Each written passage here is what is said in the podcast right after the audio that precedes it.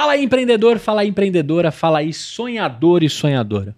Eu convidei alguém aqui para a gente falar de impacto. Vamos falar de impacto na sua vida, na sua empresa, na corporação que você está trabalhando, o impacto no geral. Convidei aqui uma maluca que fez administração pública, tentou fazer direito um tempo, largou muito perto de se formar, mas resolveu construir algo, está construindo né, uma empresa muito sólida, ajudando outras empresas e organizações a, a causarem mais impacto dentro desse mundo. Né? A gente não sabe quantas vidas a gente tem, quantos mundos vão existir, a gente tem que cuidar muito bem dele em todos os sentidos.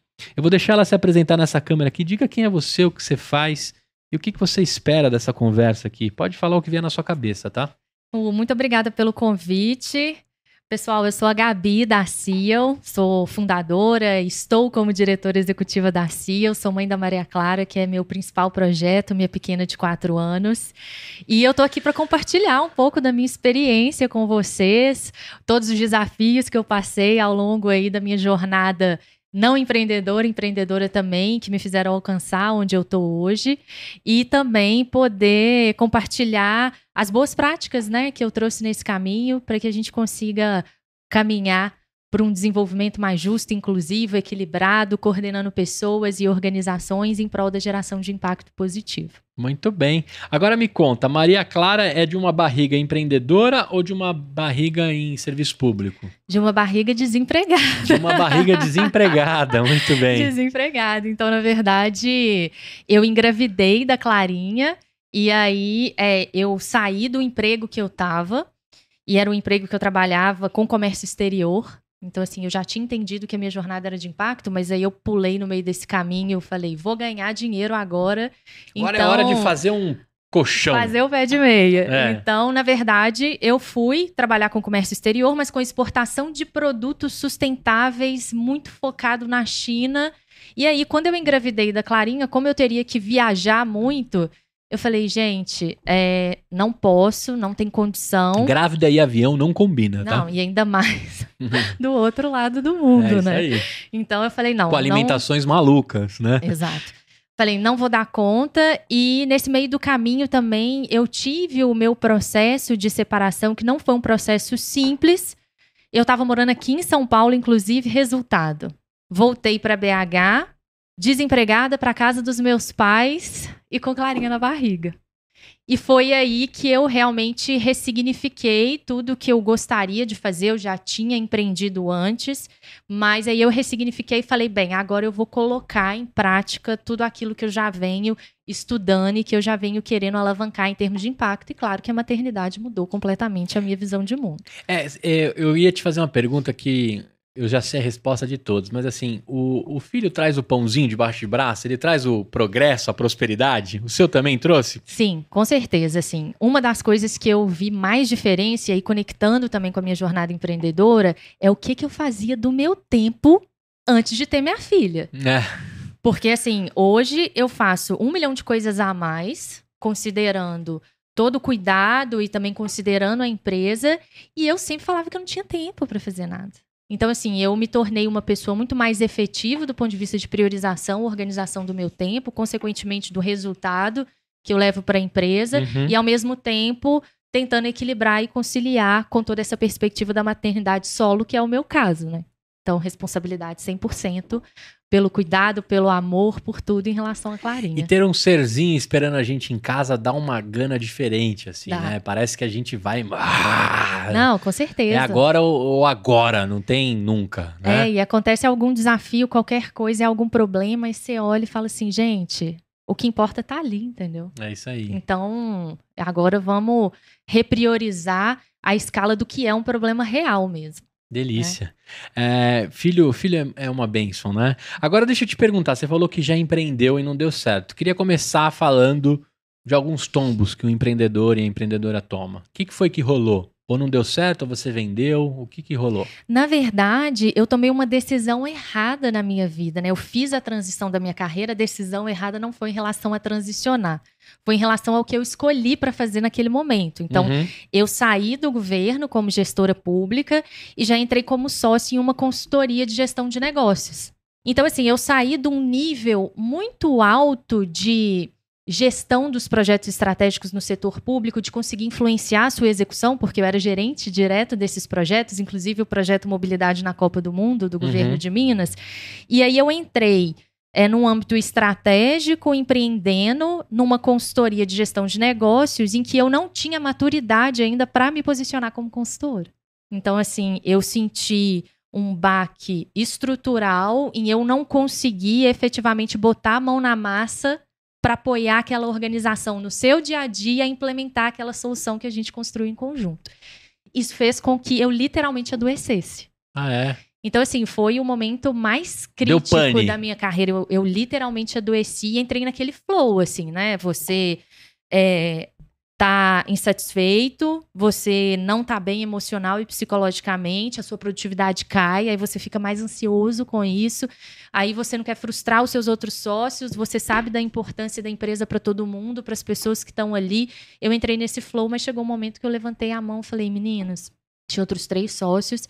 Falei, ó, tô nessa situação mesmo, preciso dar um tempo para mim fazer um tratamento, literalmente, com psicólogo, psiquiatra. Preciso desse tempo. Eles, não, não sai, a gente espera. Eu falei, não, não faz sentido. Se depois eu tomar a decisão de voltar, a gente volta a conversar. E foi quando eu saí e eu passei literalmente quatro meses da minha vida cuidando de mim.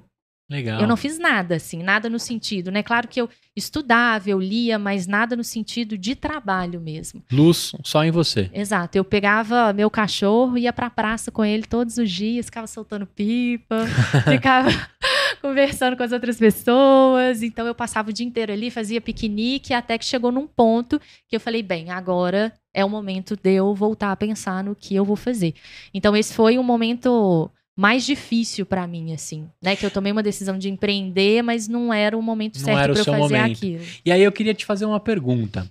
Trabalhar no setor público tem muita diferença de trabalhar no setor privado? Não digo nem de velocidade, eu uhum. digo de burocracia, de, de poder de resolver. Como que é se você fizesse um paralelo assim? São complexidades diferentes, né? Relacionadas tanto à perspectiva do planejamento e execução, porque quando você olha para o governo, você tem toda uma estrutura integrada entre poderes e estruturas dentro de cada poder também, que você precisa observar toda uma gama de legislações e que você precisa seguir esse processo, né? Que tem é um o processo, by the book da vida. Que é o processo correto. Então, assim, ao mesmo tempo, você, mesmo muito novo, então eu muito nova, tive possibilidades e oportunidades do setor público que eu não teria no setor privado. Então, assim, eu gerenciei projetos e apoiei a gestão de carteira de bilhões de reais com 20 e poucos anos relacionada a investimento em infraestrutura. Coisa que eu não teria acesso no setor privado, é, acabando de formar, por exemplo. Por outro lado, no setor privado, a gente consegue trazer uma visão de é, inovar mais rápido, no sentido de aprender a errar, aprender a errar, aprender a errar. E você tem outras possibilidades e flexibilidades de funding, por exemplo, que é uhum. muito importante para você desenvolver as organizações e os projetos. Ali a sua grana era planejada e limitada dentro do ano. Exato, do dentro da lei orçamentária, de todos os limites, obviamente. Então você já tinha as alocações. É claro que existiam as possibilidades de realocações legais né, e administrativas, mas você já tinha uma previsão específica relacionada à execução daquele projeto. Que vai totalmente contra o mundo que a gente conhece hoje da startup, né? Que você pivota né? E talvez o dinheiro não dá ou o dinheiro sobra, mas você precisa se exercitar e movimentar em questão de três meses, seis meses. Exatamente. E a, o seu orçamento às vezes era pelo, pelo mandato, assim, né? Pelo, pelos anos que estavam rolando. Isso. Era anual e a gente fazia, claro, né, o processo de revisão e reprovisionamento, mas ciclos anuais com os desembolsos previstos e a gente sem grandes flexibilidades, que por um lado é uma premissa, claro, para que se a gente consiga conter qualquer comportamento que não esteja também alinhado com os melhores princípios éticos. Né? Agora, como é que você foi parar numa faculdade de administração pública? Por quê? Né? Que Gabi é essa criança que escolheu isso? Ou alguém escolheu por você? O que, que foi que rolou? Então, na verdade, no terceiro ano eu não sabia para onde eu ia. Eu cheguei a fazer no meio do terceiro ano, que eu sempre gostei muito de física. É. Aí eu fiz faculdade, eu fiz o, o vestibular da PUC, passei para física, falei, vou fazer. Aí o Promove, que era a escola que eu estudava, falava, a gente te libera e tal, faz a prova do SISU. E aí eu falei, não, gente, vou pensar mais um pouco, porque se eu for fazer, eu faço na federal no final do ano, na UFMG Física. Uhum. Então, assim, você tem aquela Legal. grande dificuldade de formar, né? Mas eu acredito que eu consiga entrar na federal no final do ano. Só que aí, quando foi no segundo semestre, eu falei, ai, gente, mas eu quero ser diplomata, eu vou fazer relações internacionais ou comércio exterior. Aí depois, ah, não sei o que eu vou fazer. Falei, ah, você quer saber de uma? Eu vou fazer medicina. E aí comecei, cismei que eu queria fazer medicina, nunca pensei em ser médica na minha vida. Comecei a fazer medicina, medicina, batia na porta, não passava, batia na porta e não passava. Então é aquele aquele cenário que Mas eu sei tinha uma também. especialidade ou você ia clinicar mesmo? Não, eu geral? queria trabalhar com genética. Entendi. Então tinha, me deu uma sapituca, falei, quero trabalhar com É e ponto. genética, é agora. E aí eu batia na trave e não entrava. E a gente é, é- é sempre difícil pra gente conseguir reconhecer que às vezes aquele não é o caminho, né? Que tem outras possibilidades. E aí um belo dia meu pai virou pra mim e falou assim: Gabi, você já viu o, o vestibular da João Pinheiro? Aí ele me explicou como é que era a carreira. Então, assim, você entra, são quatro anos de administração pública, já está vinculado a uma carreira pública, porque é um concurso público vestibular. Então, é como se você estivesse fazendo um concurso público Uhum. e ao longo desses quatro anos você tem alguns requisitos normais de frequência, mas tem alguns outros requisitos relacionados a você repetir as matérias. Então você não pode repetir duas, três vezes uma matéria, porque você perde os benefícios da carreira. Mas assim, é um curso de quatro anos de uma faculdade, e aí você já ingressa na carreira de especialista em políticas públicas e gestão governamental. No governo de Minas. E aí, a partir de dois anos, que é o dois, são os dois anos do estágio probatório, você tem estabilidade como servidor público. Ou você pode sair também. Se você sai antes desses dois anos, você tem que ressarcir o governo por todo o investimento que ele fez em você. Eita. Ah. Porque você também recebe uma bolsa de estudos para estudar na João Pinheiro como Hum. auxílio, ajuda de custo aí para transporte, alimentação. Então, todo esse investimento você precisa ressarcir o governo no momento em que você quer sair antes desses dois anos do estágio probatório. Entendi. E aí eu falei, ah, pai, não conheço, entrei, li. Ele falou, faz, vai que você gosta, é uma segunda opção. Falei, tá bom. Tava fazendo faculdade, o vestibular de medicina, e aí eu fiz a João Pinheiro. Duas etapas, normal, etapa 1, etapa 2. Quando eu passei na primeira etapa, entre a, primeira etapa da João Pinheiro e a segunda etapa da João Pinheiro, eu estava na segunda etapa da UFTM, que é a Federal do Triângulo para Medicina. E aí eu voltei dois dias depois, se eu não me engano, era um espaço de, curto, um espaço de tempo muito curto. Você gostava de fortes emoções, hein? Exatamente. Um espaço de tempo muito curto, eu já tinha que fazer a segunda etapa da João Pinheiro. E eu lembro que no vestibular caía integral derivada. Falava, gente, eu não- sei fazer nem dois mais dois são quatro, entendeu? Uhum. E aí eu estudei o conceito na véspera. Eu falei, Google, vou lá o que é integral e derivado. Falei, sem chance de eu aprender qualquer coisa, mas pelo menos eu vou escrever o conceito na prova de matemática. Vou escrever, olha, não sei o que eu estou fazendo aqui, mas, Mas- queria pedir, Exato. sinceramente, que o avaliador considerasse a minha vontade de entrar no vestibular. Exatamente, foi basicamente isso. E aí, eu não passei em medicina de novo, mas passei na João Pinheiro. Que da hora. Falei, bem, vou começar. Eu ainda tinha passado pro segundo semestre. Então, passei seis meses tranquilona. Falei, não vou fazer nada. A minha última, a minha única responsabilidade era levar e buscar minha irmã na escola. É mesmo? Fora Mas isso. como que é essa parada? Você já pula seis matérias, é É, isso? não, é porque é, o ingresso é no segundo semestre. Tem uma turma que entra no primeiro semestre, igual as universidades ah, federais. entendi. E a outra turma Você no entrou no segundo. segundo Eu entrei no semestre do segundo, ano, não do o segundo ano. semestre do curso. Não, do ano. Então eu fiquei. Seis meses seis de boas. meses. E foi quando eu entrei e que eu, assim, me apaixonei. Falei, gente, N possibilidades, super me identifiquei, mas ainda a minha família tava assim, Gabi, tenta medicina mais uma vez. Só, entendeu? Queria Por desencargo de consciência. E aí eu falei, tá bom, gente, vou me matricular na UFMG. Passei, eu já tava o ano inteiro sem estudar, já tava na faculdade. Não é que eu passo na primeira etapa? Meu Deus. Falei, não vou estudar pra segunda, porque vai que eu passo na segunda, que é nessa hora que você passa. É. Entendeu? Vai que eu passo pra segunda e eu não vou não começar a medicina. Como que não começo medicina numa federal? E aí eu falei, não, não vou estudar, li algumas coisas e obviamente não passei na segunda etapa e continuei a João Pinheiro. Mas no primeiro semestre da João Pinheiro eu já tinha assim me encantado com o direito. Aí eu falei, vou fazer direito também, porque existe essa cultura na João Pinheiro. Você entra na João Pinheiro, você faz dois cursos ao mesmo tempo. Entendi. Aí você ainda trabalha, né? Aí você passa o dia inteiro. Você passa o dia inteiro na rua. Na rua, né? exatamente. Você come lanche e só dorme. Você tem um dormitório. É, né? é isso. Assim que nascem os dormitórios. Então foi assim que eu, que eu entrei na administração pública. E aí me encantei com o processo ao longo. E aí, ah. quando você termina João Pinheiro, são quatro anos, né? Pra, pra fazer o bacharel lá também, né?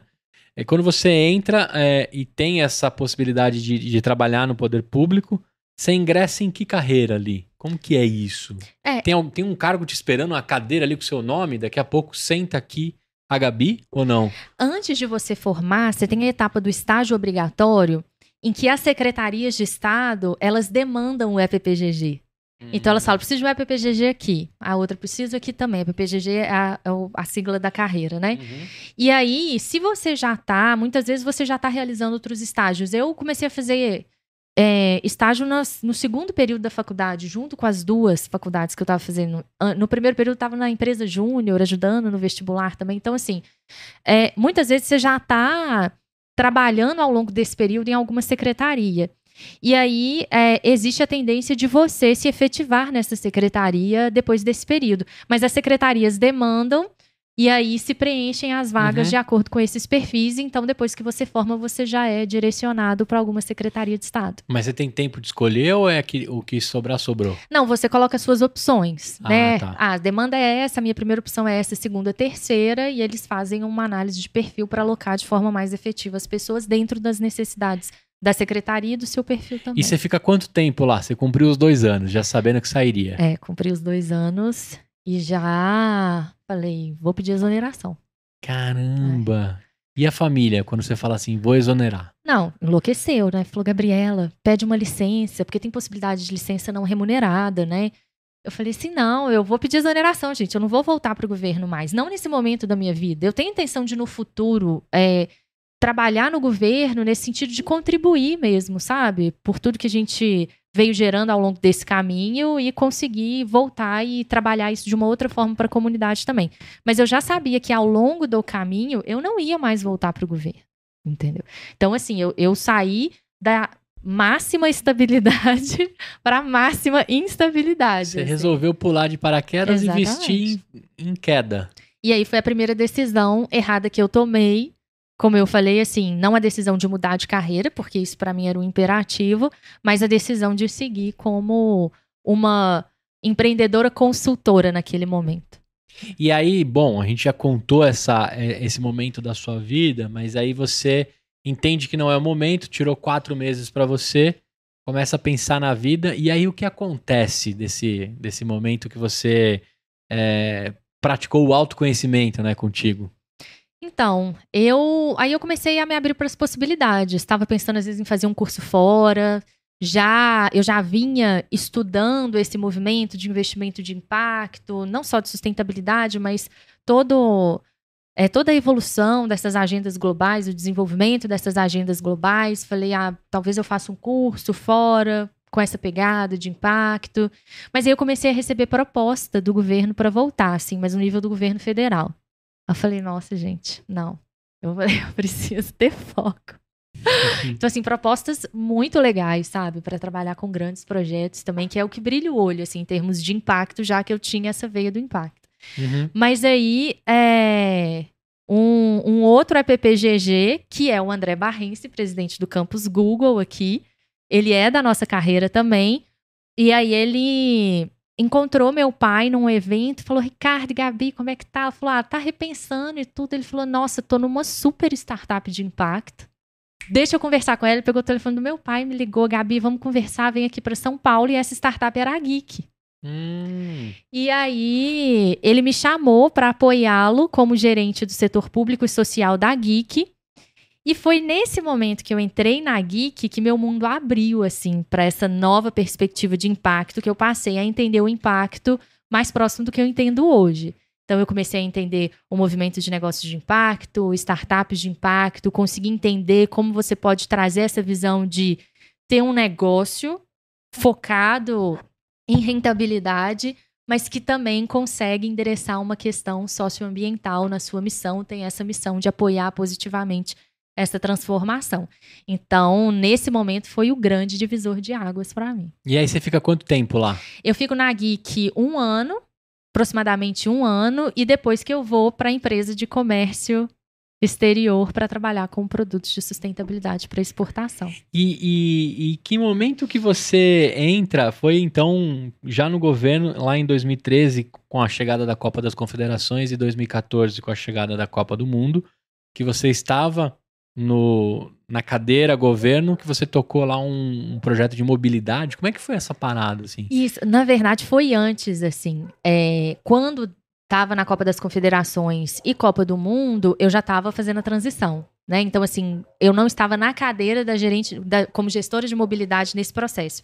Então, a gente tinha. A, a gente começou a trabalhar com o projeto da Copa. Ele antes era um projeto numa outra estrutura governamental, ele ainda não era uma secretaria. Isso é 2009, 2010. A partir de 2011, o projeto estratégico da Copa do Mundo virou uma secretaria extraordinária. E foi quando eu fui efetivamente para a secretaria. E aí eu comecei assessorando o gabinete, apoiando nessa organização, e aí tinha a pauta de mobilidade, que era uma pauta muito relevante. Eu já tinha tido outras experiências no departamento de estradas de rodagem antes de formar, trabalhando com essa visão da infraestrutura rodoviária. E aí é, eu comecei, como assessora do gabinete, a assumir essa pauta para ela caminhar, né? E foi uma experiência surreal, assim, porque é, todo o comitê organizador, ele entrava em contato com a gente como facilitador para a gente apoiar o desenvolvimento, que era o top 1 dos planos operacionais. Uhum. Então, para além de olhar para para toda a oportunidade da Copa do Mundo de desenvolvimento de infraestrutura, como a gente viu, grandes investimentos chegando no país, nos estados e nos municípios, é, o ponto-chave para a FIFA era o desenvolvimento dos planos operacionais que viabilizassem todo, toda a execução da Copa das Confederações e Copa do Mundo. Então, tendo infraestrutura ou não, a Copa tinha que acontecer. E aí, ao longo desse período dos dois anos, e a gente tinha um deadline para entregar os planos operacionais no final de 2012, foi quando eu saí da assessoria do gabinete e assumi a cadeira de gerente de mobilidade da Copa do Mundo. E aí, gerente de mobilidade no âmbito do Estado, a nossa responsabilidade, claro, não era a mobilidade municipal, uhum. mas a mobilidade intermunicipal, interestadual, com a União, com todos os municípios. Então a gente tinha núcleos, né, de coordenação de todas as ações, desenvolvimento de passo a passo desses planos operacionais, com a coordenação Caraca. de todos os órgãos e entidades em nível municipal, estadual e federal. E como é que você fazia tudo isso andar assim? Porque me parece umas máquinas que travam assim, né? É, mas as pessoas estavam muito engajadas com o processo da, Corp, da COP, entendendo isso como essa oportunidade, né, da gente alavancar investimentos relevantes e conseguir transicionar a infraestrutura, conseguir gerar essa melhoria. Mas de fato aconteceu algumas assim? Sim. Então, por exemplo, é, falando em Minas Gerais especificamente, a gente teve a intervenção nas rodovias do entorno do aeroporto, que viabilizaram a implementação do que eles chamam de master plan do, de todo o vetor norte,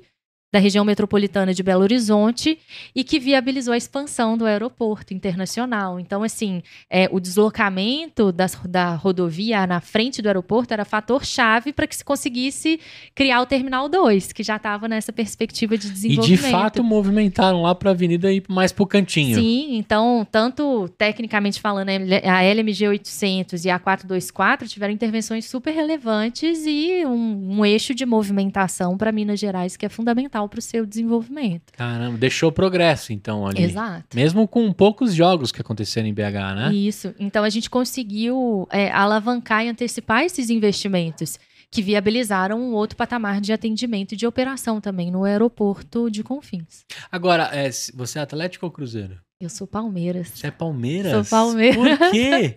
Porque meu pai é daqui. Ah. E aí meu pai acabou influenciando. Então lá em casa é assim: eu, meu irmão, meu pai e minha filha, palmeirenses. E aí minha mãe, minha irmã e aí a, a outra turma da família é cruzeirense. Cruzeirense. É. Te perguntei isso porque os jogos da Copa rolaram em qual estádio? Lá em Minas Gerais, no Mineirão. No Mineirão, isso. que também sofreu é, Isso, intervenções. Uma grande intervenção, então. É, o Mineirão é. reduziu um pouco a capacidade, porque o Mineirão era conhecido por um monte de gente de pé, né? E a parada Isso. cabia um monte de gente. E aí, com as obras e, e os protocolos FIFA, foi adaptado para um pouco menor, mas ficou um estádio lindo, né? É, e a gente começa a ter outras possibilidades, né? É, aproximando o conceito das arenas multiuso, né? É, então, é, isso que é legal, né? Que aí trouxe bastante show, né? BH se tornou polo para vários shows, né? Isso, e você tem a, a esplanada do Mineirão, que é palco de, dos principais shows, assim, então... Legal. Isso estava, de alguma forma, ligado aos projetos de mobilidade ali no entorno, infraestrutura como um todo, né? Passou pela sua, pela sua pasta ali. O, a parte de estádios ficava em outro núcleo dentro da Secretaria de Operações uhum. Esportivas e a mobilidade do entorno ficava diretamente com a Prefeitura. É claro que dentro dos planos operacionais a gente tinha que trabalhar 100% integração, né? Sim. Não só mobilidade, segurança, é, todas Vamos entregar áreas, um saúde. metrô que, que vai até a ponta do estádio. Não sei, BH tem metrô? Não conheço o BH. Tem. Mas, tem. mas um metrô. Muito que, curtinho. É, curto. E, e, eu pergunto isso porque, assim, é, a gente também entendia que as pessoas iam se movimentar muito a pé, de bike, né? Cada cidade tinha um sonho ali, né? isso. né? Acho que nem tudo aconteceu, mas o que, que vocês conseguiram fazer ali em termos de mobilidade mesmo para o mineiro? Que, que rodou por ali, dentro do que foi possível, né? É, eu acho que a melhoria desse cinturão do aeroporto foi um ponto fundamental. A implementação do BRT também em ah, alguns terminais metropolitanos, também. então, é trazendo a conexão desses eixos, né, norte, centro e parte do sul da cidade também. Então, eu acho que esses foram é, grandes resultados relacionados à parte de infraestrutura, especificamente de mobilidade. Legal você contar isso, né? Porque a gente não tem a mínima ideia, né? No final a gente acabou sabendo o que deu certo, o que deu muito errado, o que não foi entregue até hoje, uhum. né? O que a máquina pública, né, brasileira tem. E eu acho que tendo Copa ou não, aconteceria as mesmas coisas. Sim. Na Copa potencializou, né? Tanto alguns desvios quanto alguns progressos, né? Sim. Tiveram diversos Com progressos. Certeza. O meu próprio time, né, apesar de ter sido palmeirense quando era criança, até os meus 97 eu tinha 10 anos de idade, 10, 11 anos. Eu era palmeirense, mas aí eu virei corintiano por causa do Marcelinho Carioca. Entendi. Eu sou um traidor, né? Meu pai é palmeirense, minha família toda é palmeirense. Nossa, imagina também. a felicidade do seu pai. É, mas hoje o meu filho tá em aberto, já falei para ele. Meu filho tá em aberto, se o João quiser seguir pelo Palmeiras, não tem problema, né? Eu não vou ficar chateado por isso, até porque eu sei que quem leva para o estádio que converte. Né? Exatamente. Né? É, depende é muito disso. Mesmo. E aí é, a gente também foi beneficiado com, com boa parte Sim. das obras, do que aconteceu. O país deu uma, deu uma enxada, assim, né? Mesmo com toda a dificuldade pública, a gente teve alguns progressos. E teve Sim. também todos os problemas que acontecem, né? Então não vamos, né, não vamos ficar dentro da bolha. Com certeza. Porque aconteceu muita coisa, né? E bastante problemas diante disso, mas a gente entende que ali melhorou bastante. Eu queria te fazer uma pergunta, assim, você é envolvida diretamente com, a, com o tema mobilidade. A gente teve aqui no, em São Paulo uma coqueluche das bikes e dos patinetes e de um de uma São Paulo mais livre, sem carro, tinha vários sonhos ali. Você acompanhou isso de perto? Como é que você viu essa movimentação? Chegou alguma coisa em BH, né, de, de, de espalhar patinete e bike por todo lugar? Sim, bem, assim, bem menos que aqui, né? Mas em BH nós tivemos alguns movimentos relacionados muito aos patinetes também. E eu acho que existem complexidades nessa visão da coordenação, né? Eu acho que vieram como grandes inovações e a gente precisava ter traçado em conjunto, né, sociedade, empreendedores e setor público, essa coordenação dessa visão do que seria esse desenvolvimento para a cidade mesmo e como a cidade poderia comportar isso de forma efetiva para que você conseguisse ter toda a segurança, né, para as pessoas do tráfego e conseguisse ao mesmo tempo integrar essa inovação. Seria é. um processo relevante para a cidade. É, eu acho que a gente teve um momento muito importante ali, até de como validaram, né? Começaram com X bikes, depois espalharam bikes para uhum. tudo que é lugar, depois tiraram, tiram os patinetes. A gente conseguiu testar aí dentro de uma grande metrópole, né? Sim. E eu acho que todas as outras capitais também que sofreram com isso. É, a, a, intervenção, né? Sofreram a intervenção, deu para aprender bastante. Agora me diz o seguinte: quando é que você larga isso né? E fala assim, cara, daqui para frente eu vou seguir uma outra parada. Quando é que nasce a CEO na sua vida? Assim, a CEO nasce no nível da ideia para ser materializada, mas efetivamente em 2017. Então, quando eu voltei que aí eu voltei grávida para casa dos meus pais e desempregada.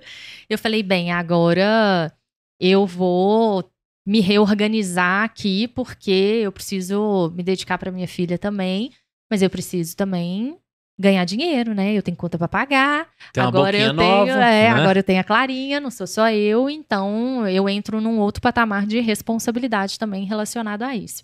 E aí eu comecei a apoiar algumas organizações sociais em captação, apoiar nessa visão de impacto e a ter o, o, desenvolvimento, assim, na minha cabeça, do que é hoje o nosso DNA de metodologia, né? Relacionado a entender quais são as temáticas principais para a organização, para os seus stakeholders, em termos de impacto, em termos de sustentabilidade, que é o que a gente chama de materialidade, né? Uhum. E aí, como que a gente transforma isso também em algo mais factível para conseguir mensurar o impacto gerado pelas organizações, pelos projetos e pelos programas. Então foi efetivamente em 2017 que eu que eu comecei a pensar nisso. E aí eu encontrei no meio do caminho com outra pessoa que foi meu sócio, então a gente tinha uma sociedade também relacionada a uma aceleradora de negócios de impacto. Aí foi quando eu consegui emergir mais nesse processo. Mas aí o engraçado é que se antes eu não, não tinha, quando eu fiz a transição, uma maturidade para ser consultora, Nesse momento, eu já estava mais madura para isso e foi quando também eu comecei a apoiar em nível de consultoria as hum. organizações e aí tantos negócios de impacto, outras pequenas organizações, médias e grandes. Mas no meio desse caminho eu deixei a sociedade de, da aceleradora de, de negócios de impacto e aí continuei com o caminho da consultoria, mas já na perspectiva de trabalhar a tecnologia em prol desse processo. E aí a gente já vinha trabalhando na consultoria a validação dessa metodologia, mudando essa metodologia para que a gente conseguisse ter um processo que trouxesse essa linguagem global, não só para as grandes organizações, Uhum. mas para as micro, pequenas e médias, que elas conseguissem acessar essa jornada também. E foi quando, em janeiro de 2020, a gente fez um processo de rebranding e aí a CIO efetivamente nasceu. E em março veio a pandemia. É, e aí vem a pandemia, E aí. jogando tudo pro alto. a Com três pandemia. meses, uma, uma sexta-feira 13 como hoje, que a gente tá gravando, né? Não. 13 de março de 2020, vem a pandemia. E aí? Falei, quebrei Brasil. Recolhe os Agora- carrinhos de novo. Volta o cão arrependido, com as orelhas abaixadas, né? Nossa senhora, eu falei, gente, eu não tô acreditando nisso. Eu acabei de fazer o rebrand da empresa, a gente fez um planejamento estratégico e agora é a hora de captar para desenvolver a tecnologia. Veio a pandemia e aí a gente tinha contratos de consultoria, né?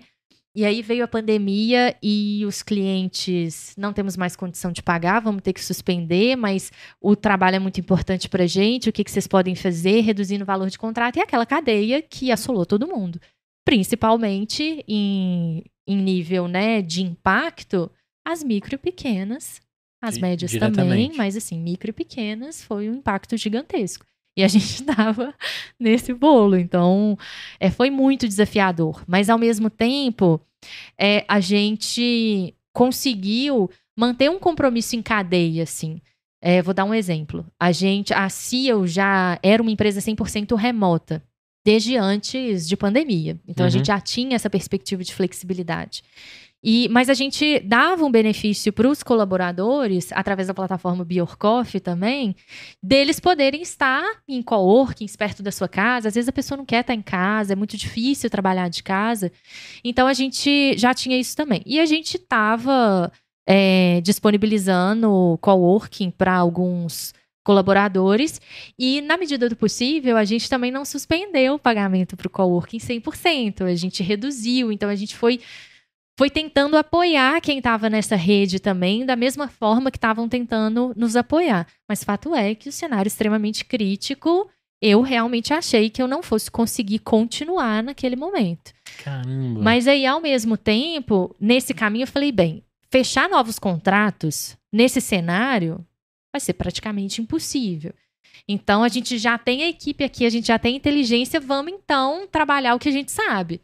Dados para em cima da nossa metodologia, mensurar o impacto, criar índices, e a gente foi criando alguns índices com dados da ONU relacionados à vulnerabilidade à Covid dos países e sua força de sustentabilidade, com que os países estavam reportando para a ONU, relacionada aos dados de indicadores das agendas, né, no caso da Agenda 2030, e aí depois olhamos para os estados também, e ao mesmo tempo isso começou a nos posicionar no mercado como uma empresa que tinha essa capacidade de trabalhar os dados com a tecnologia para mensurar esse impacto. E posicionar qualquer empresa diante daquele cenário. Isso. E aí é, a gente encontrou no meio do caminho quem foi o nosso primeiro investidor no meio da pandemia também. Então, que foi um ponto super positivo para a gente nesse Legal. processo.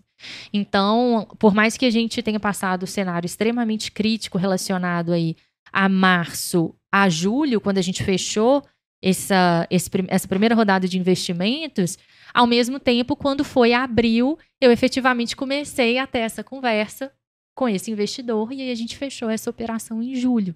Que legal. Então aí a gente também conseguiu ao longo desse processo, por mais com um cenário crítico, né, de contratações, a gente conseguiu desenvolver muito do que hoje, né? A gente tá com a tecnologia, a gente conseguiu formar uma equipe mais robusta para que a gente conseguisse avançar com, com a revalidação da metodologia em alguns pontos, preparar a metodologia para estar 100% escalável, seja aqui no Brasil, seja em outras localidades, e para começar a sua integração dentro do sistema. Agora eu tenho duas dúvidas. É, o que, que é a Agenda 2030?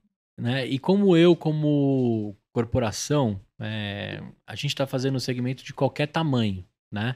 Mas como que eu utilizo dessa plataforma para praticar impacto, né? Então, me explica essas duas coisas. Primeiro, a Agenda 2030, que eu não tenho a mínima ideia do que é, tá? E eu estou sendo bem sincero para ti. A Agenda 2030 é uma grande agenda global para o desenvolvimento sustentável.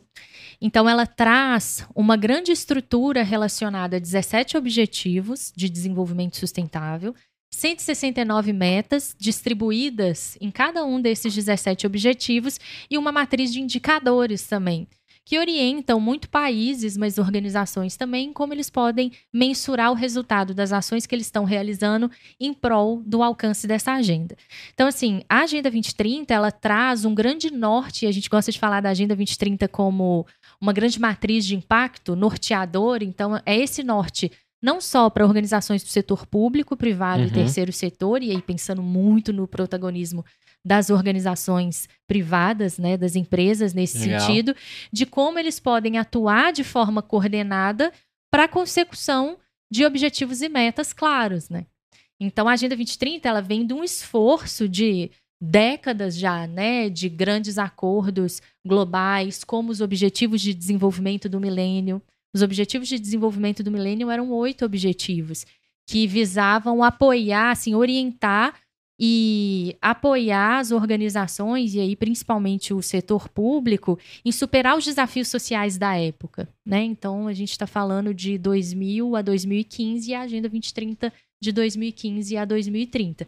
Então, teve uma evolução de todo esse conceito do que seria o desenvolvimento mesmo uhum. econômico. Né? Então, a gente está falando de, no momento de transição dos Objetivos de Desenvolvimento do Milênio para a Agenda 2030, que o desenvolvimento econômico ele tem que integrar a justiça social e a responsabilidade ambiental. Então, que a satisfação das necessidades das gerações atuais ela não pode impedir que as gerações futuras satisfaçam as suas necessidades também. Então, como a gente coloca. Tipo, acabar com a água. É, né? exatamente. Então, assim, como a gente coloca as pessoas e o meio ambiente no centro desse desenvolvimento econômico, e para isso a gente precisa de uma coordenação global de todos os setores. Senão, cada um vai puxar para o seu umbigo. Exato. São 17 objetivos? 17 objetivos. Qual que é o principal lá, ou não tem? Tem um ranking, um, uma ordem, não? Eles eles são objetivos. Claro que eu não vou te pedir os 17, né? Mas. Eles, eles são objetivos integrados. Tem, obje, tem objetivos que eles têm uma transversalidade maior em relação a outros objetivos, mas você tem, por exemplo, o objetivo 10, que traz todas as metas relacionadas à redução das desigualdades. O objetivo 1, erradicação da pobreza. Você tem o 7, que se relaciona à energia renovável e acessível. Você tem o 6, que aí se relaciona mais à água. Você tem o 12, que aí é a gente conseguir transicionar o nosso padrão de consumo e de produção para padrões mais responsáveis. Você tem o 16, que fala de instituições fortes, eficazes, de paz e justiça, fundamental no contexto hoje. Né? A gente está vendo a, gente a tá guerra passando. na Ucrânia e quando a gente olha para a pandemia, a gente tem um impacto substancial em objetivos relacionados à pobreza, relacionados à nutrição, relacionados à saúde, relacionados à desigualdade, né? Mas é, aí vem uma dúvida minha, assim, de um leigo que acompanhou e tá aprendendo tudo agora contigo, né? Quando a gente fala da, da- de terminar, de encerrar com a pobreza, me parece que a cada ciclo de 15 anos eles, eles trazem de novo a pauta ou, troquem, ou trocam o nome com a intenção de fazer, de Uhum. provocar e de provocar por anos, né? Desde que eu me conheço por gente, a gente tem isso, essa prática. E, e algumas aí que você comentou estão reforçando isso ano a ano. É, el- elas continuam, né? Por isso que de 8 passou para 17, porque algumas vão passando por ciclos, né? E vão se renovando. Teve uma que você colocou aí que, que me interessa bastante, que, lógico, tem muitas que eu posso fazer a minha parte como ser humano, né? Para reduzir é, a, a desigualdade e acesso ao alimento para pessoas que não, não, né? A fome e a pobreza. Eu acho que se cada um fizer a sua parte, é muito além do setor privado. A gente, né, de com pouquinho em certeza. pouquinho vai, vai movimentando, né? Inclusive eu recebi recentemente uma startup chama Food to Save, que eles pegam os excedentes de comida que estão nos restaurantes, nas padarias, você pode comprar uma sacolinha surpresa que vem aquele, aquele material que talvez aquele aquele aquela comida talvez não sexy suficiente para consumo, Uhum. mas que, cara, tá tão deliciosa quanto, Exato. né? Uma cenoura machucada, um- uma Carolina que caiu a- o chocolatinho e eu mando tudo pra dentro que é maravilhoso e é gostoso, né? E eu achei animal o impacto dessa, É. dessa startup. Vale a pena você voltar em uns episódios e ver esse papo bacana. Não, com certeza. E aí, quando a gente vai mergulhando por esses 17, que você foi com muita precisão contando cada um, teve um que eu fiquei é, balançado aqui. Inclusive, eu queria indicações suas de empreendedores que estão mexendo com isso. Se não me engano, você disse que é possibilitar a energia né, é, renovável e acessível para todos. Aí a gente se depara com um Brasil que a conta de luz aumenta a cada Uhum. cada seis meses, sei lá quanto tempo. E aí você tem os incentivos de energia solar, eólica e algumas outras coisas que o país permite, que é gigantesco. A gente tem vento suficiente, né? E a gente tem sol suficiente aqui para fazer energias.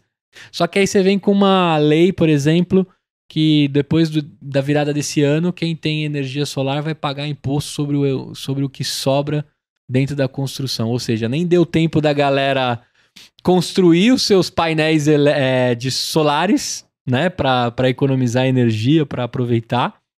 E aí o governo já vem com a, com a flechada para morder um pedaço. Não me parece assim que, cara, estamos tamo des- desalinhados dos objetivos, porque se você quer taxar e dificultar, você afasta, e se você afasta, você não cumpre. Me parece um negócio assim de cobertor curto, sabe? Não sei se você entendeu onde eu quero chegar Sim. parece que a gente está desalinhado entre governo, pessoas, é, repartições privadas e públicas. Como é que você vê essa doideira assim? É por isso que é muito importante a gente trabalhar a perspectiva da cooperação. Né, e a gente conseguir integrar a visão dos diversos stakeholders, e aí a gente fala do capitalismo de stakeholders nesse processo, para que você consiga mapear esses riscos e essas oportunidades e desenvolver uma política pública que efetivamente fomente o desenvolvimento e a disponibilização, nesse caso, das energias renováveis. Então, é, o que a gente precisa estabelecer são canais mais efetivos de coordenação e comunicação entre governo, entre empreendedores, entre a sociedade, para conseguir formatar essas políticas públicas dentro dessa conversa que não gerem incentivos perversos ao sistema que a gente precisa. Então, que gerem incentivos positivos para que as pessoas na sua casa, não só na sua empresa, tenham incentivos reais, seja da parte de financiamento, seja na parte Sim. da operação dos painéis, para que elas estejam mais, é, não só incentivadas, mas elas estejam mais conscientes de que transicionar o seu modo de energia, que é possível dentro da sua casa, apoia a consecução não só de metas globais, mas apoia todo um impacto dentro do seu território. Sim, sim. E aí um ponto que a pandemia mostrou para gente é que ações locais têm impactos globais. Então estamos conectados, né? Então uhum. tudo que a gente faz aqui em termos de impacto positivo ou negativo, isso transpõe as nossas fronteiras de casa, transpõe as nossas fronteiras municipais, estaduais, nacionais. Então a gente precisa entender esse ecossistema mundial integrado.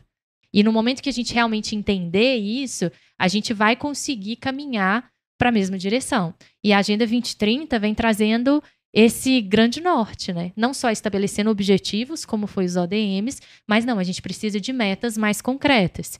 E cada vez mais a gente vai conseguir transpor essas metas para a realidade das organizações. Mas, por exemplo, né, eu como cidadão Helios Mortal, eu nunca. Agora vai começar as, pro, as propagandas políticas. Uhum. Agora vai ser chuva de promessas. Ninguém traz em pauta 2030. A não ser alguns partidos que são dedicados a isso, até com nomes, né, é, pro tema.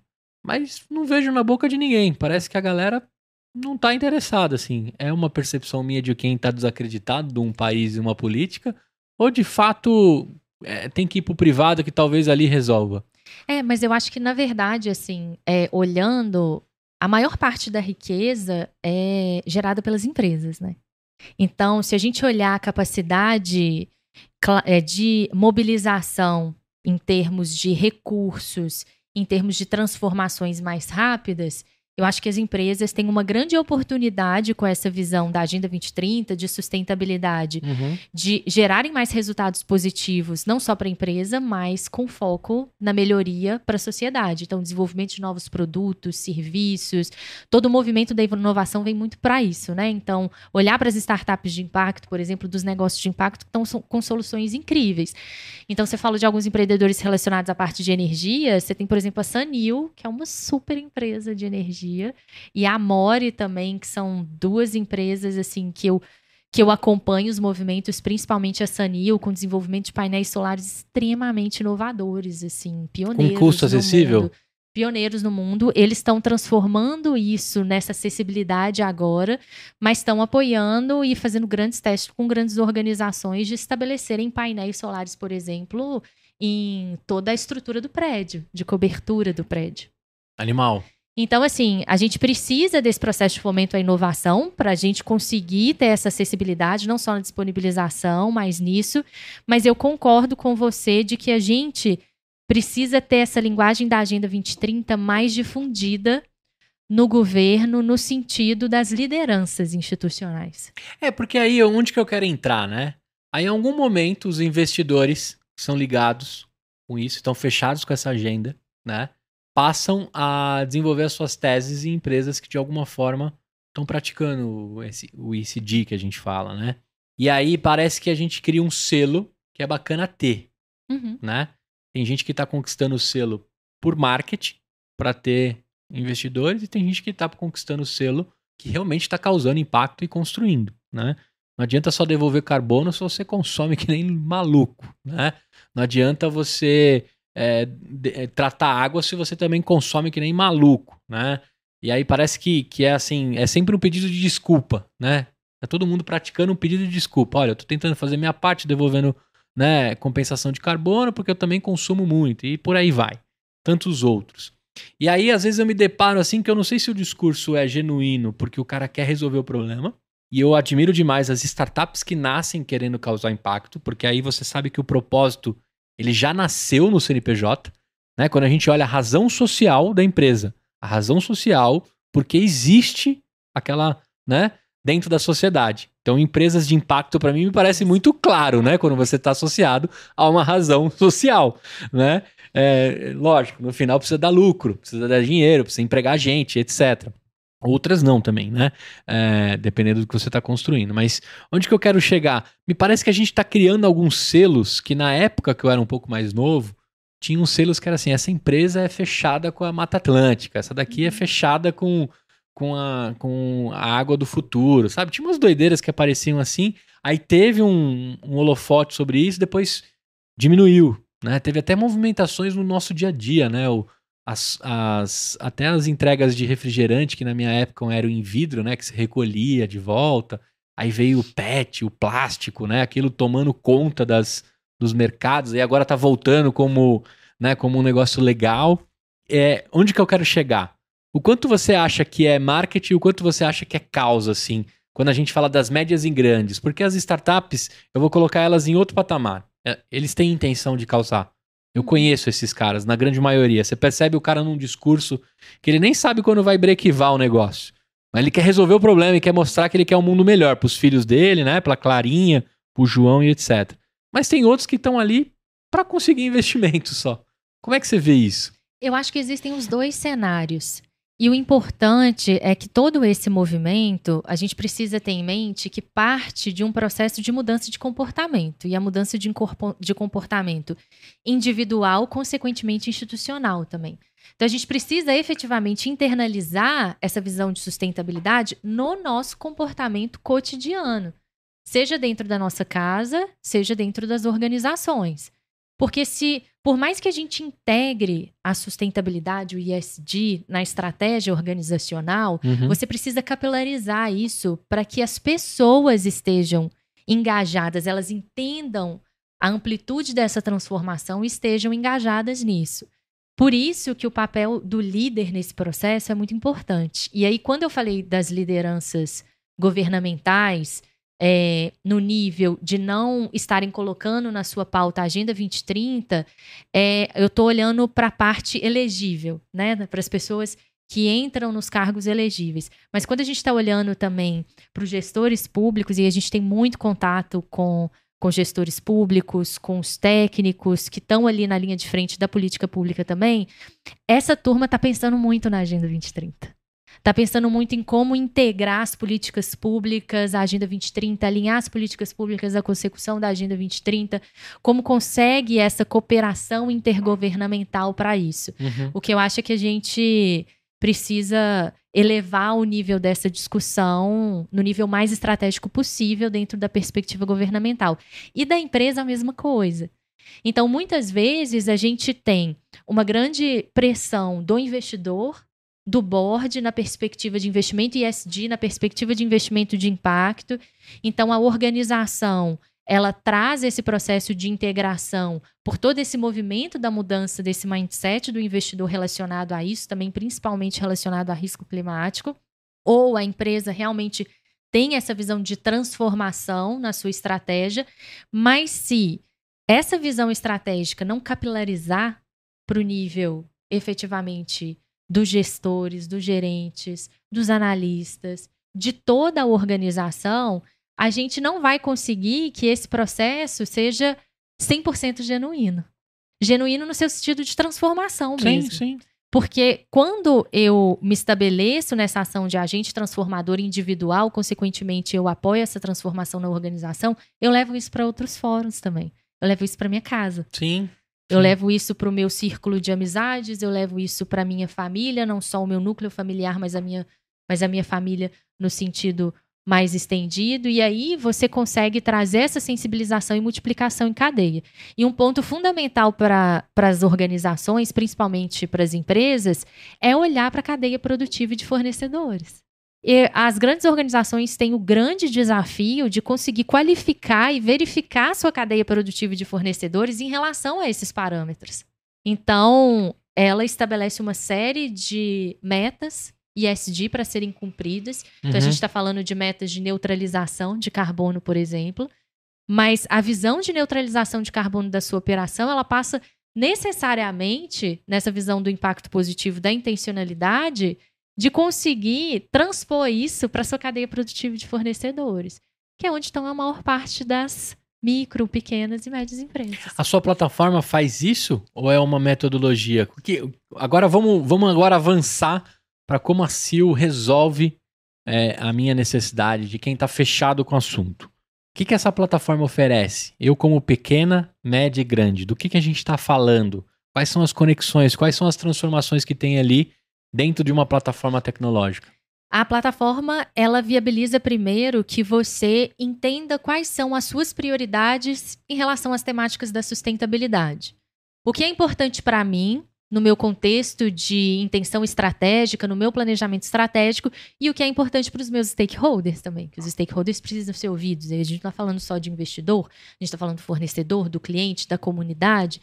Então, esses stakeholders precisam ser envolvidos nesse processo também. Uhum. Ao mesmo tempo, a plataforma vai permitir que a organização ela selecione os protocolos que ela quer se alinhar. E aí, quando a gente está falando de protocolo, a gente está falando desses selos e a gente está falando também de diretrizes de grupos internacionais de investidores, não só de matriz de indicadores, de matrizes de auditoria. Então, a quais protocolos eu quero me alinhar? Alinhar no sentido de eu quero cumprir isso, porque faz parte da minha estratégia e eu preciso avançar com essa qualificação da minha empresa em relação a isso também. E eu quero gerar mais impacto positivo. Quero medir também, que às vezes eu já estou praticando, mas eu não estou medindo. E aí, dessa, dessa priorização, que a gente chama materialidade, e aí a gente desenvolveu a nossa metodologia que traz toda essa priorização na visão da Agenda 2030, dos 17 objetivos. Ah. Então, toda essa priorização, seja na visão dos investidores, seja na visão dos stakeholders, seja na visão da organização, ela é traduzida em uma linguagem de alinhamento aos objetivos de desenvolvimento sustentável. Então, já gera uma, um primeiro grande alinhamento e orientação dessas organizações em relação à Agenda 2030. Mas você entra na minha cozinha como empresa. Você descobre ali como tá as coisas? A plataforma me faz perguntas para entender Isso. a minha maturidade com a coisa? Exatamente. Então, são duas etapas de pesquisa nesse processo. Então, uma pesquisa gera a priorização da segunda pesquisa em relação a essas temáticas. A partir daí, você integra os protocolos e você gera a sua matriz, entendendo quais são esses temas de impacto principais e alinhados à Agenda 2030.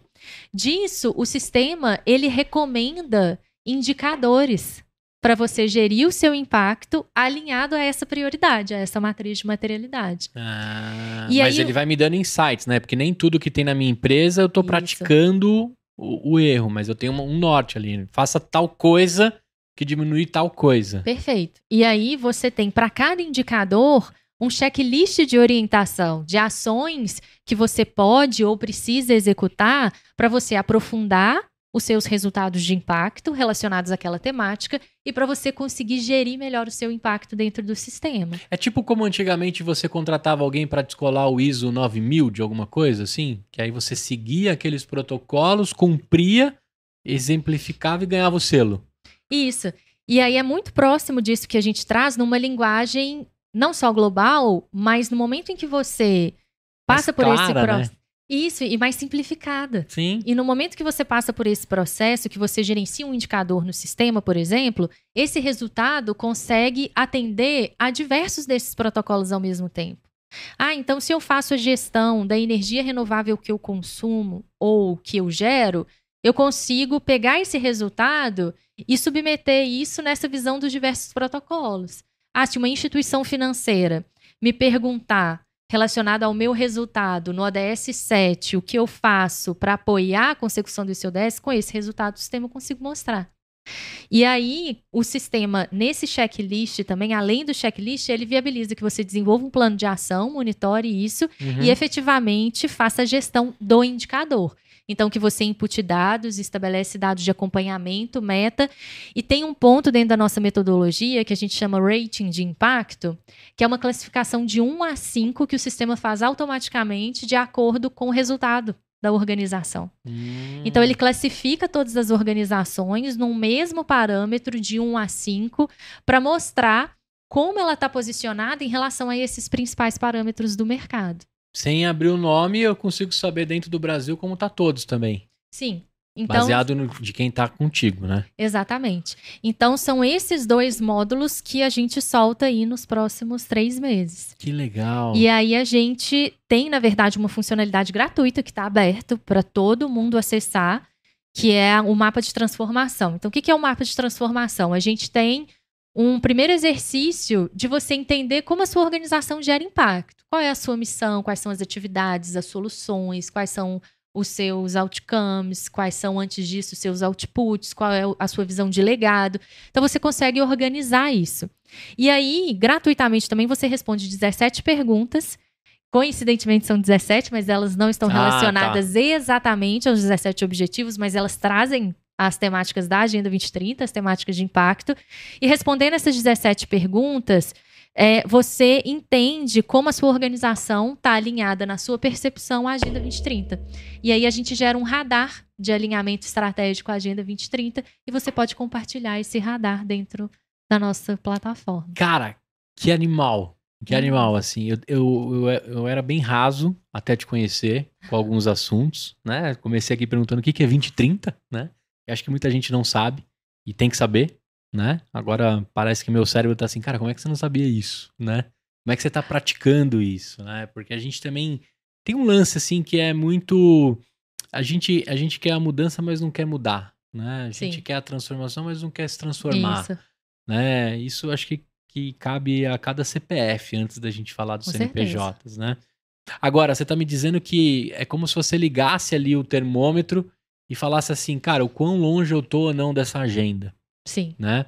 E claro, consequentemente, ter essas respostas, assim como a gente mede o NPS de algum processo, de algum atendimento, de alguma coisa da empresa, você mede qual é a temperatura dele voltada para essa agenda. E claro, em 2030 essa agenda é renovada até 2045, uhum. né? Vai virar 2045. E o seu algoritmo ele, ele é adaptado, né? Isso. Porque a gente até falou que algumas vão se renovando, talvez vão virar 23, vão virar 20, não Isso. sei. E, e, e como é que tá a aderência dessas empresas?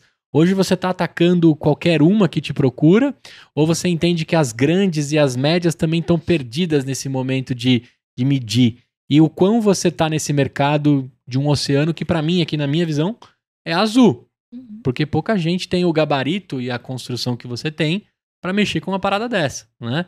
Como é que tá esse mercado? Para onde você está indo?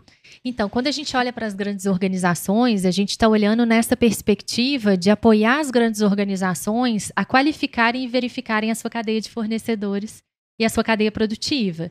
Então, estabelecendo a plataforma nesse processo, a gente consegue definir os parâmetros dentro dessa plataforma que essa cadeia precisa cumprir, apoiar essa cadeia a percorrer esse caminho dentro desse checklist e, mais do que isso, conseguir mostrar como ela está posicionada, aqueles parâmetros que é relevante uhum. dentro da estratégia dessa grande organização para apoiar essa grande organização a cumprir as suas metas ISD e reduzir os riscos dos negócios. Né? Então, a gente tem toda essa visão relacionada às grandes organizações.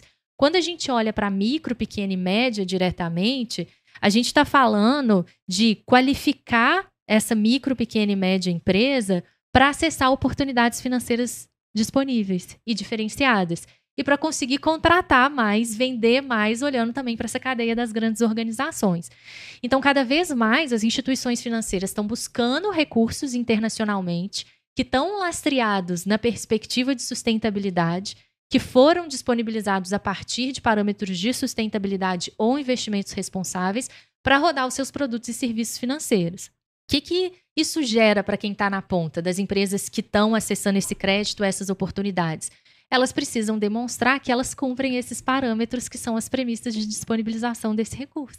E você acaba fazendo um marketplace ali também, de todo mundo que está se conectando ou não? Você só mede e me dá o um, rating ou você também conecta para toda essa galera fazer negócio entre eles? Uma vez que você vai estabelecendo quais são os fornecedores que cumprem cada vez mais perto daquele objetivo 2030? Várias grandes organizações já estão trabalhando, por exemplo, linhas de crédito de antecipação de recebíveis para fornecedores que conseguirem demonstrar o cumprimento de metas ISD. Ah. E aí, você, dentro da plataforma, a gente está estabelecendo grandes parcerias de direcionar o, as empresas a acessarem outros produtos e serviços de startups e negócios parceiros.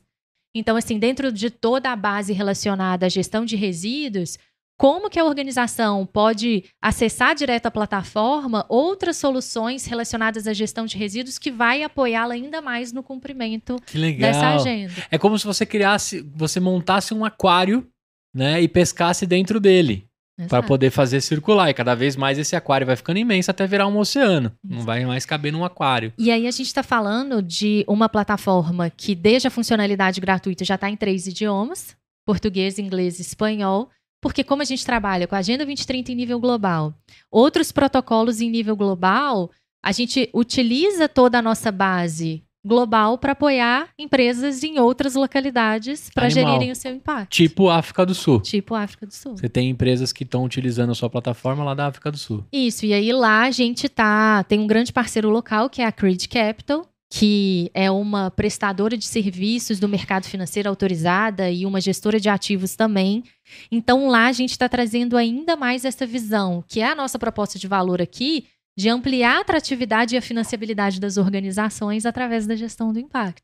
Então, no momento que eu consigo comprovar e reportar melhor e de forma mais eficaz, eficiente e numa linguagem global a transformação que eu gero, eu consigo ampliar a minha atratividade e financiabilidade para vender mais, contratar mais com grandes organizações nesse processo, para conseguir acessar crédito diferenciado, acessar investidores.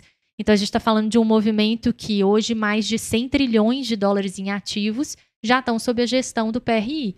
São os princípios para o investimento responsável. Claro que a gente está falando de uma transição, né? Uhum. Então, assim, é, existe uma transição de comprometimento desses gestores, detentores de ativos, em transicionar suas matrizes de investimentos para investimentos mais responsáveis. E você dá luz para esses caras tomarem decisão baseado em rating de quem está cumprindo. Isso. Animal. Animal, fantástico.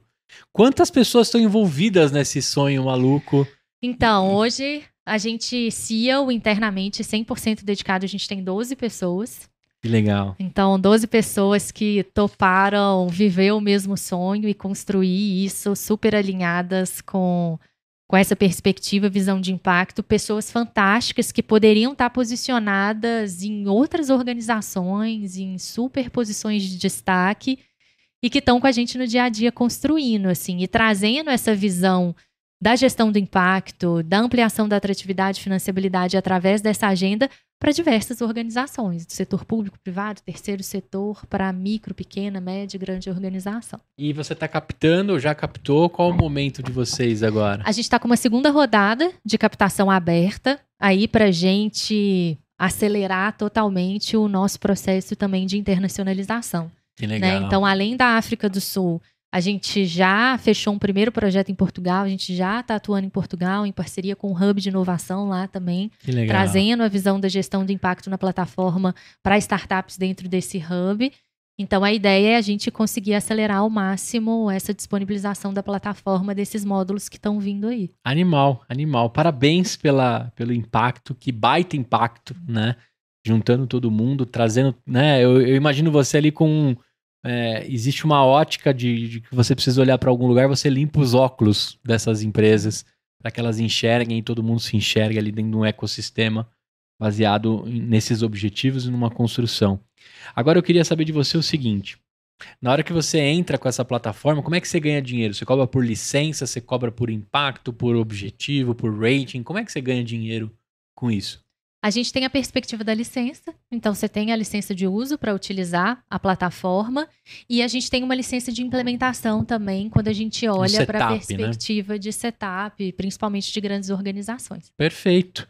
E agora eu queria que você trouxesse para mim um limão dessa vida aí, dessa, dessa corrida sua empreendedora fantástica. Traz um limão para mim, como é que eu me, me preparo aí para não cometer algum erro? Né? Eu queria aprender contigo. Nossa, gestão financeira. Hum. Então, assim, é, e ter alguém, e aí foi muito fundamental no meu processo. Eu tenho encontrado a Vivi, que hoje é minha sócia, então a Vivi e o Paulo. Vivi é nossa líder de novos negócios e o Paulo é o nosso CTO. Mas foi muito importante essa jornada, porque eu tomei vários tombos nas outras empresas, né? Então, tanto na aceleradora quanto na empresa de consultoria, que já era minha paralelo, em relação a não ter essa visão da gestão financeira no dia a dia e achar que a gestão financeira é coisa de grande organização. Então, assim, chegou num momento que eu cheguei num ponto dessa gestão financeira e eu falei, gente, não vai dar certo. Porque a conta não fechava. não fechava a conta do imposto, não fechava a conta do que tinha que pagar de especialista, com o que estava entrando, a conta estava errada. E eu não tinha essa experiência. Isso chegou num momento de quase efetivamente quebrar a empresa. E aí foi quando eu tomei a decisão de trazer uma pessoa que pudesse me apoiar, porque não era uma expertise minha, Uhum, uhum. né? Então, assim, uma coisa é você analisar os resultados estrategicamente. Outra coisa é você construir todo o processo contábil, financeiro, para você ter esses resultados estratégicos para analisar e entender os caminhos. Então, foi quando a Vivi chegou e aí ela Organizou com a seu casa. super know-how conseguiu organizar a casa e é o que hoje é, é um pilar muito importante para gente nesse sentido.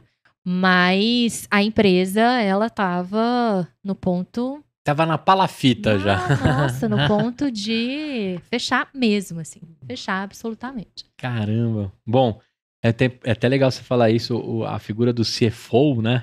É importantíssima para toda a corporação. Até porque eu tenho dificuldades com as planilhas também, viu, gente? Eu sou muito mais humanas que exatas. E eu vou fazendo, eu vou fazendo. Meus sócios ali que falam, cara, essa conta não fecha, isso aqui tá gastando, fecha a torneira. É, Nananã, né? E despesa também é igual unha, a gente já aprendeu, né? Tem que cortar sempre, exato. né?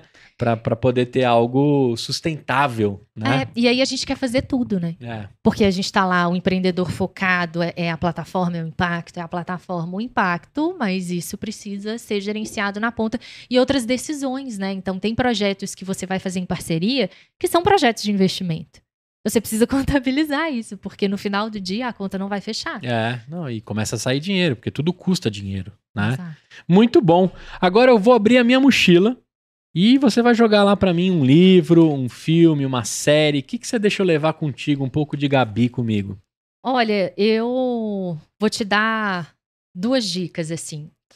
É, eu gosto muito dos conteúdos e eu venho estudando muito sobre essa questão de, de empresa remota e híbrida com Officeless.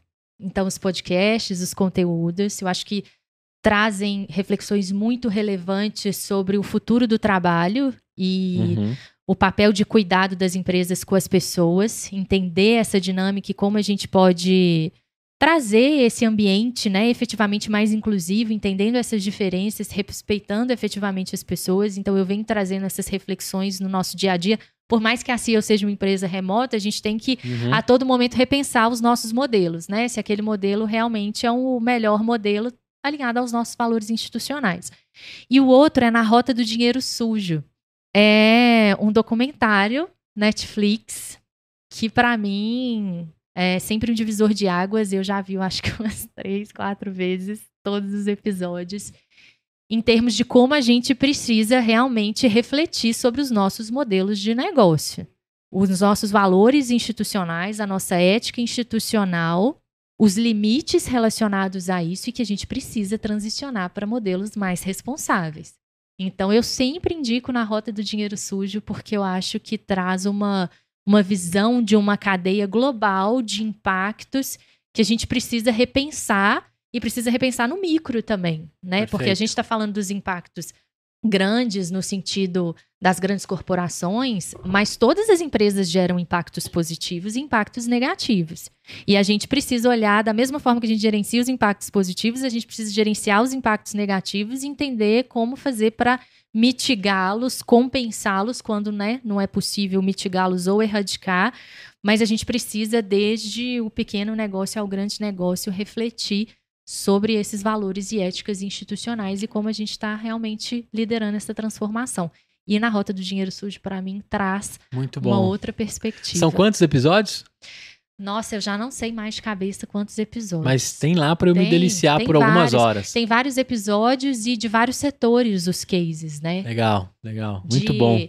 De grandes, de grandes cases que a gente reconhece, que a gente viu na mídia, inclusive, mas traz uma outra perspectiva o documentário mostrando o impacto efetivamente na vida das pessoas, nos países. Então, e a parada começa legal. na quitandinha da sua rua, né? Exato. Ali que, que a coisa começa. Muito bom. E eu queria saber o seguinte: pode ser agora ou depois, mas eu queria saber que tipo de empreendedor, empreendedora precisa estar na mesa aqui para eu discutir, principalmente nessa causa de impacto. Assim, eu queria que você fosse a minha curadora. Se você quiser falar agora alguns nomes, você pode falar, senão depois você me manda por WhatsApp. Quem tem que estar tá aqui para falar de impacto com, com, com gabarito, com, né, com propriedade e profundidade como você?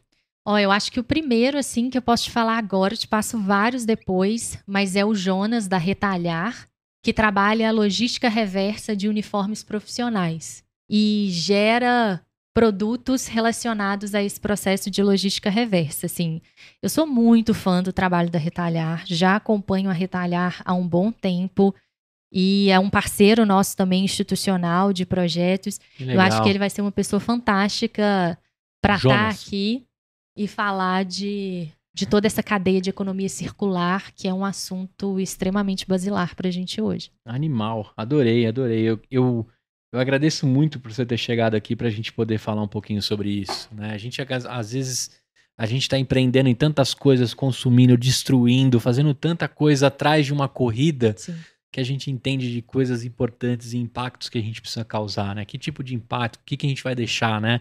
A Clarinha tá aí com seus quatro aninhos, o João tá perto de fazer quatro também. E estão, de alguma forma, é, esperando um mundo melhor para eles, né? Exato. Por enquanto, a gente, o que a gente pode pedir para eles é que estudem, que frequentem, né? Que, que, que respeitem e que colaborem com o momento atual, né? Porque Exato. os adultos estão, de alguma forma, construindo algo muito melhor, né? Para a geração deles. E é isso que eu acredito, né? Até comecei perguntando para ti o quanto é, a barriga estava em qual momento, né?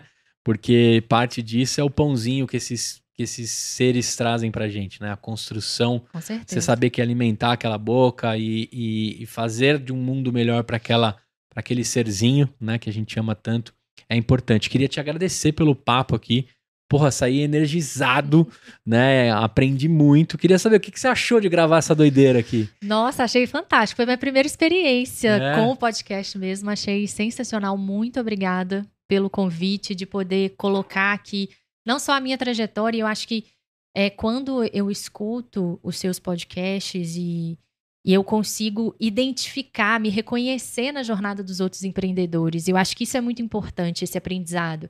Porque não precisa ser tão difícil, não, né, Não, não precisa. Não então, precisa. esse reconhecimento é fundamental. Às vezes a pessoa está passando por um momento que você está passando, ou você escutou, viu, e aí, de repente, você está passando por aquele momento, nossa, eu acho que eu posso seguir esse esse caminho, porque lá atrás eu já tive contato com essa jornada. Então, esse reconhecimento é muito importante. Então, poder contar essa história, não só da, da minha trajetória, mas da trajetória da Ciel, quem sabe vai ter esse reconhecimento, vai. vai gerar esse reconhecimento, esse incentivo a outras pessoas também. E não só CEO, quanto eu também, 100% disponíveis aí para Animal, adorei. apoiar.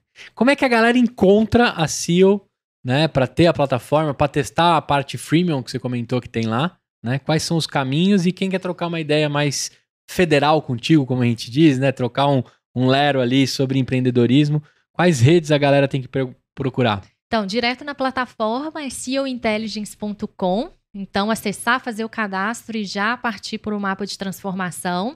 As nossas redes sociais, Instagram, que é CEO Oficial, LinkedIn também, e o nosso site, que é ceo.com.br. Pode mandar diretamente para o e-mail contato, e aí a gente já faz. Entra em contato. E CEO é S-E-A-L-L, beleza? E como é que a galera te encontra? Qual é a melhor rede? LinkedIn? LinkedIn e o Instagram também. Os Muito dois, bem. então, Gabriela Ferola no LinkedIn e Gabi com Y Ferola no Instagram também. Muito bem. Gabriela, o Ferola é com dois L's, tá? Se você for pesquisar aí, trocar uma ideia com ela. E agora é o seguinte, desci em BH. Eu só fiz, é, eu só já só descia com Muamba ali em Confins, né? Eu buscava uns negocinhos nos Estados Unidos, numa época aí maluca de, de consumo sinistro. Confins era o, o, primeiro lugar que eu descia do Brasil. Não sei porquê, eu pegava uma conexão que tinha lá. Então eu só sentia o ar e o, e o, e o, e o, o sol de Confins. Depois eu já entrava no outro voo para Guarulhos. Se eu descer em BH, o que, que é obrigatório para eu conhecer lá? Tanto gastronômico quanto diversão. O que, que você me recomenda? Gastronômico, com certeza, o Mercado Central. Mercado Central. Isso, que aí vai ter de ponta. O queijo é mais barato lá? Porque o queijo de Minas aqui tá caro, viu? então, assim, de ponta a ponta, o mercado o mercado central, Animal. com certeza. E aí, eu acho que de entretenimento, você pode ir em qualquer esquina de Belo Horizonte que você vai ter um bar. Certo. Mineiro não tem mar, ele vai pro bar. Tá certo. Então, assim, e todos os bares, todos os bares vão ter os petiscos, cerveja gelada. Torresminho, Então, passou na rua, viu um bar, pode sentar que, que vai, dar, bom. Muito bem.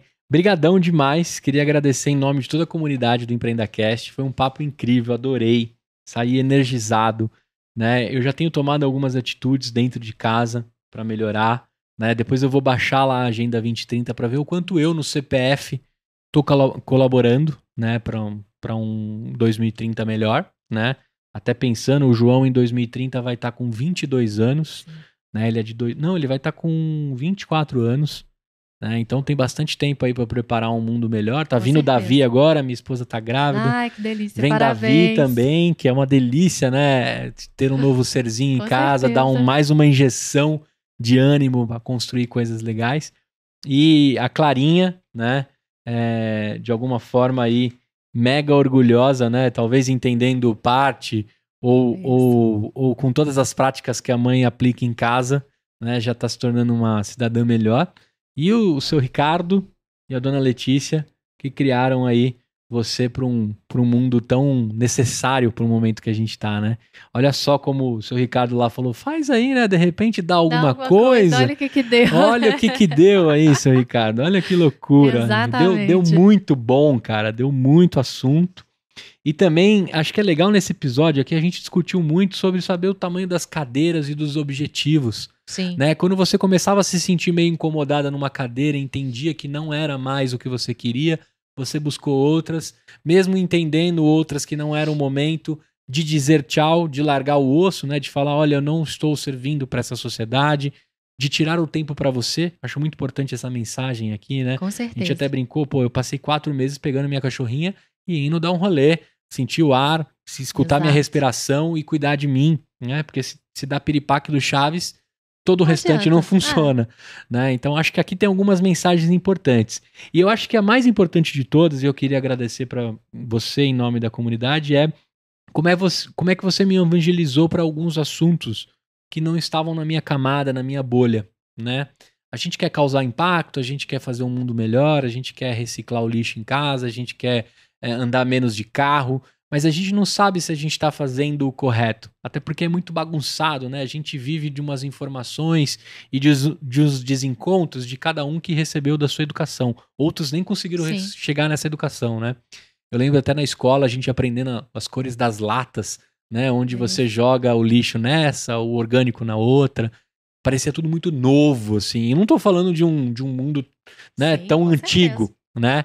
E, e eu acho que a gente precisa de alguma forma se interessar, né? Isso. Acho que o interesse constrói, né? Como você falou, você acaba levando para casa, né? Como é que eu vou refletir pro João lá é, as atitudes que a gente vai tomar, o fechar da torneira, o, o consumo, a procura por um mundo e um país, né? é, muito mais educado socioambiental, né? Esses dias eu vi em alguma reportagem que 99% do alumínio no Brasil é reciclado. Eu não sei quando é que começaram a movimentar isso, né? E o quanto as empresas se interessam, mas é, eu sei que é muito da movimentação um a um, né? Do cara que tá pegando na coleta e levando. Cara, um baita impacto, as cooperativas. A gente tem um Brasil aí, né, que tenta, de alguma forma, tornar esse, esse mundo melhor. E eu acho que se informar e dar voz para isso é um dos caminhos que a gente pode tomar, né? Porque daqui a pouco todo mundo tá sabendo organicamente, né? Isso. E aqui você deu uma aula pra gente disso. Obrigado Bom. mesmo, viu? Não, obrigada a vocês. Eu acho que a grande mensagem é a gente conseguir democratizar o acesso no âmbito das organizações a essa gestão do impacto e para as pessoas a informação ter esse caráter educativo do que eu posso fazer e o cuidado começa dentro de casa. É isso aí. O cuidado começa dentro de casa. Pode dar tchau pra galera nessa câmera. Pessoal, muito obrigada. Espero que eu tenha contribuído aí um pouco com a minha jornada e a da.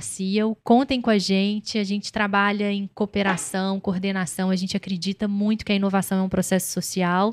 Então vem com a gente nessa jornada de impacto. Muito bem, você que ficou com a gente no YouTube, curte, comenta, me diz o quanto esse episódio fez sentido para você. Se você tá nas plataformas de áudio, corre lá no YouTube que nós também estamos com o canal e queremos crescer lá. Ajuda nós. Beleza? A gente se vê no próximo episódio e tchau!